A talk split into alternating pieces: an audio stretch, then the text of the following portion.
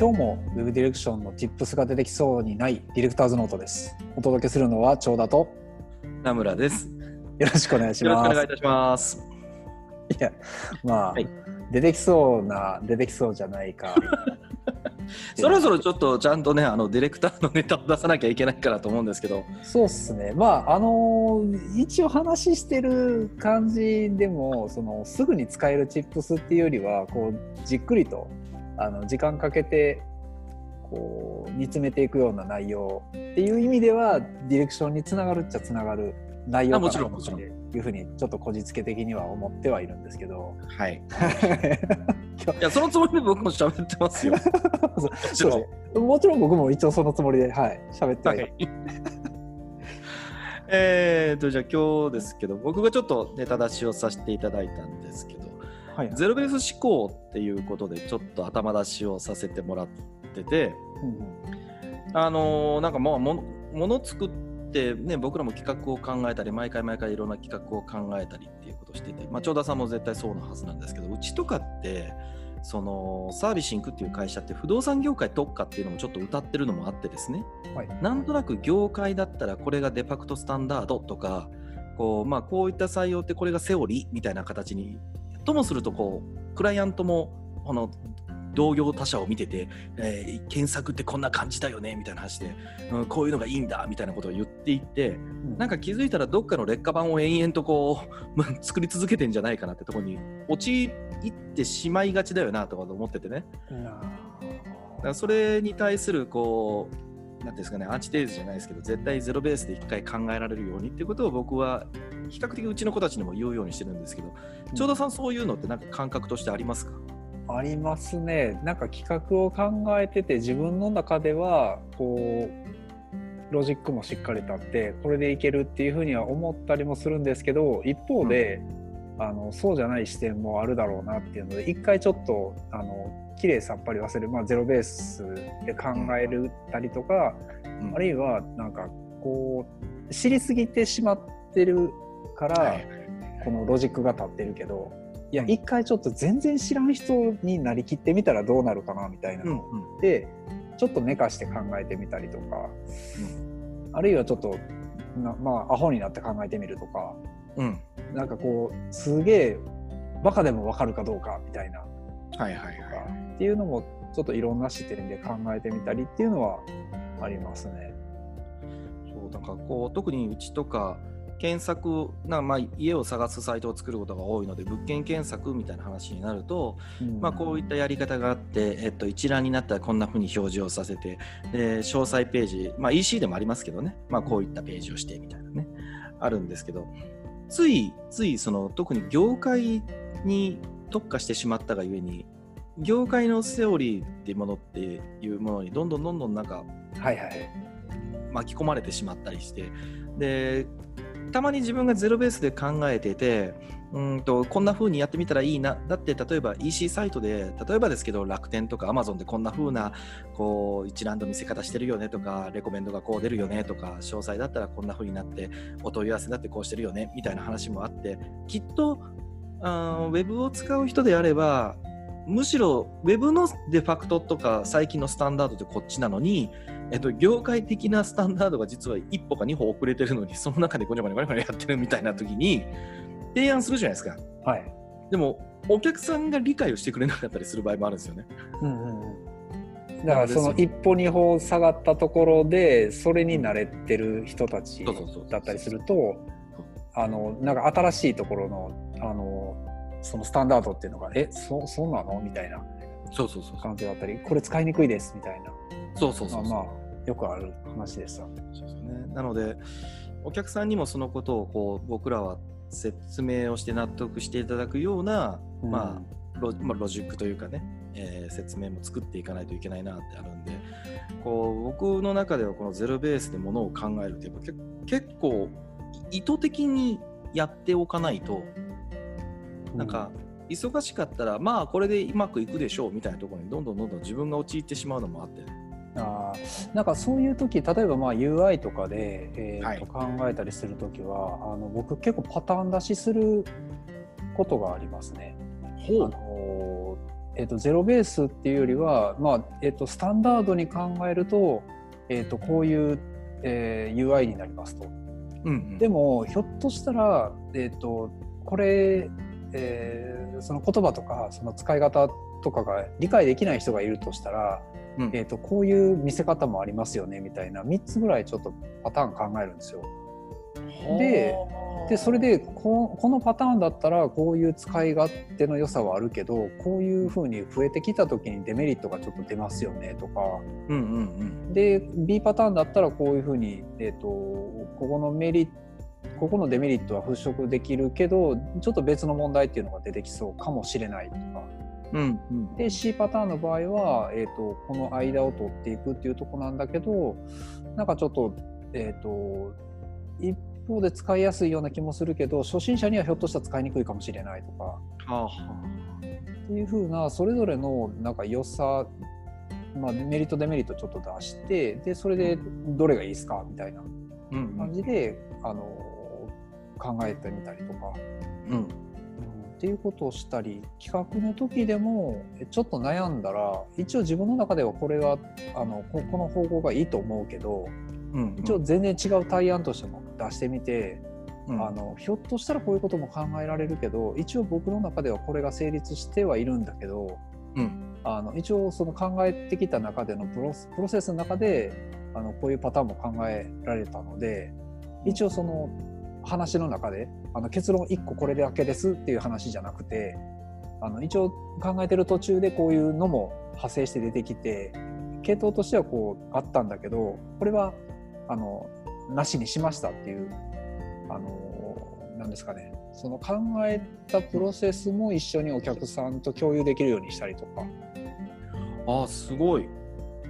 それはすごいですね。僕多分自分のスタイルなのかもしれないんですけどえっと考えて考えて考えて絶対お客さんより考えこん考えきってるって自信を持つまで練った上でこれですって持ってっちゃうんですね。うん、そうそうそう。なので、まあ、話、そうですね、あ相手によるんですけどね、うんあのお客さんによっては、いや、もうそんなん聞いてる時間ないわっていう風なタイプだったら、うんあのそういう資料持ってって、あの任せるわって言わせるために持っていくみたいな。っていうことはありますね。もう、もう、もうえ、分かった、お前考え、考えまくってるから分かった、分かった、任せるわっていうふうに言わすために、こう、ぶわっと資料持ってって、あなるほどね。あまあまあそれはわかる気がしますね。ロロジックと思考のマウントを取るみたいな感じで。やることはたまにあります最近こうロジハラという言葉があるので 気をつけてください。あマジですか？やべえ。あーでもこうやっぱねそこの部分を忘れてしまうと、まあ、さっきの話で UI で言うと例えばもうセオリーなことで言うと最近が必ず左上にロゴがあるとか、こう右上の方にはお問い合わせとサイトマップとなんとかがあるみたいなとかね。なこうログインっていうのはやっぱ右上の方に小さく置いとくとかなんかそういうのがあったりとか。はい。なんかあれで一回組んでそうだよねこれで間違ってるわけじゃないよね。うんでも俺にとっては気持ち悪いみたいな。なんかなんていうか先人と先人のをトレースするのが天の弱だから嫌なんですよねきっとね。あーなるほど。性格的にそうですね。そうそれはなんか作るものが何を目指すかによってその辺はうん。あの変えるかもしれないですね。ちょっと新しいものを目指したいとか他にないものを目指したいみたいな話だったら、うん。あのちょっと他にない要素をどこに入れるかっていうのでその配置を変えてみるとかセオリーじゃないパターンを、あの目指しませんかみたいな。それはちょっとお客さんとの握り合いになってくるとは思うんですけど。でも長田さんって元デザイナーじゃないですか。はい。その今までまあなんていうの作品って意味ではないんですけど新しいものを提案したいとかそのそれはワイヤーってレベルでもいいし、ビジュアルデザインでもいいんですけど、うん。その感覚をもともと持ってらっしゃったのとすると、なんかそれをこうやってみたいっていうのはないんですか？ねいやありますよ。あのフラッシュでサイト作ったりしてた時とかはいかにこう今までないものとかちょっと新しい、あの UI 考えてみるとか、そういう感じで、まあ、作ってはいましたけどでもやっぱりどこかで結局使ってもらわないと意味がないのでうん。あのものすごい昔あの、うん。二十歳前後ぐらいの時にお。個人サイトを作ったりしてた時に、知り合いの人に見せて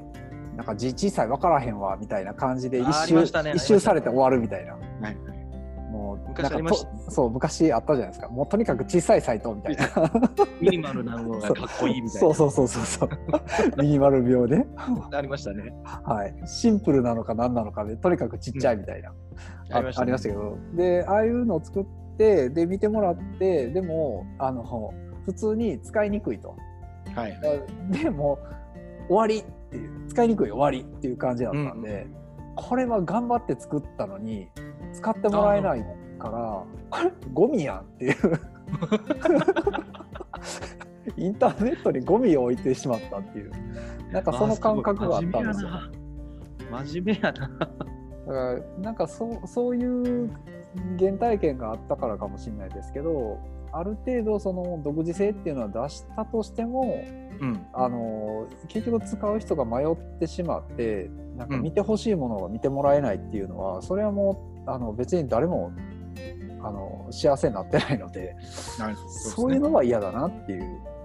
ああなんかさっきのその長田さんがいくつかパターン出しをするっていう話はあったんですけど最近のサイトってすごくそのペルソナの設定が難しくはなってきてるなって気もするんですよね。うんあの僕がそれこそウェブやってたいや今もやってますけど その90年代とか2000年の前半なんていうのはまだ何ていうんですかウェブをやるのってアーリーアダプターかアーリーマジョリティぐらいだったんですよね。はいはいはい。だからこう少々小難しい UI をしたとしてもなんかそれがかっこいいみたいなことをやってくれて勝手にこうどう使うかを探してくれるような人たちが結構多かったんですけどはいはい。今ってその本当の、えー、とレイトマジョリティが使わなきゃいけないものもあるし、うんうん例えば区役所のサイトとかそういったしサイトとかって本当誰でも絶対使えるようにしなきゃいけないからデザインとしては情報デザインとしてはすごく新しい UI をやある意味やっちゃいけないっていうところもあるじゃないですか。ありますね。ででもその商材によってはそういった人もいれば普通にかっこいいことを求めてたりとかサイトのそのなんていうか商材のブランド的にはすごく洗練されたっていうものをやってた時になんか全部テキストで青のこうテキストリンクになってアンダーラインがあるってそれはないわみたいなどっかでこうやらなきゃいけないっていうところで、むペルソナの設定によってその UI を考えなきゃいけないその中でこうどこに置くのがいいのかみたいなのは結構悩んだりしますしますね僕は。うんそれは悩むなので昔、えーっとちょっとお手伝いをさせていただいたサイトで、えーっとですね、いわゆるグロナビは商品のこうカテゴライズで作ったんですよ。な。でもそこって、えー、と最初にそこにアクセスする人で、けまあ、ちょっと,、えー、とクリニック系のサイトだったんですけどはい。最初にそのここのクリニック受けようかなと思う人と一回受け始めてしばらくこうずっと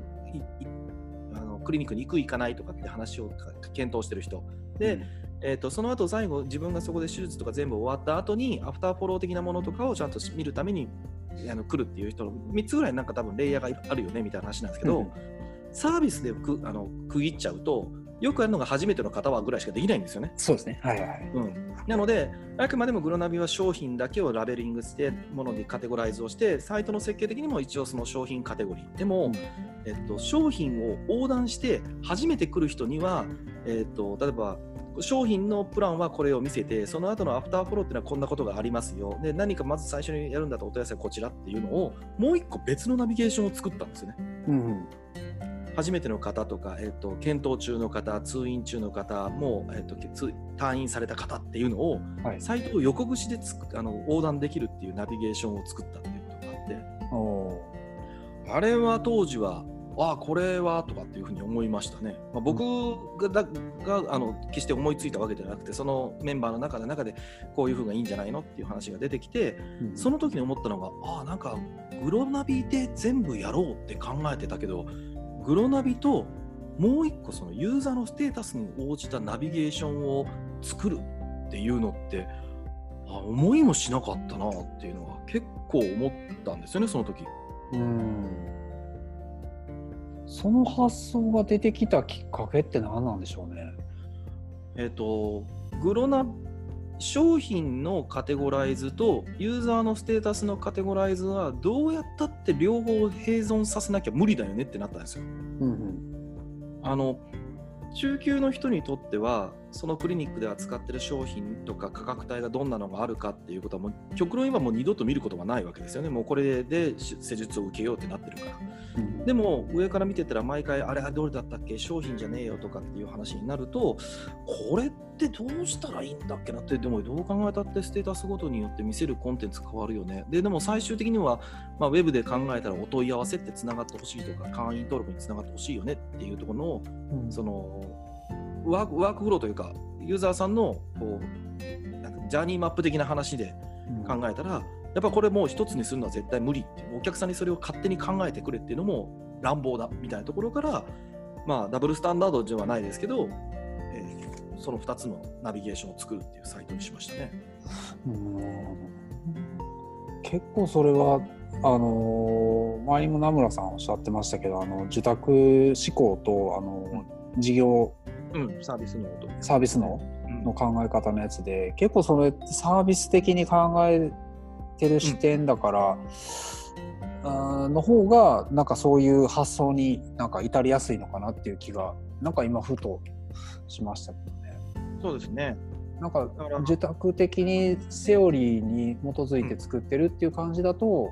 あのそこまでこうユーザーのあのペルソナなどを考えながらこうこの両方両立させるにはどうするかみたいなのってなかなか考えづらいうんうん。気がしますね。でまあそれを通してお客様も、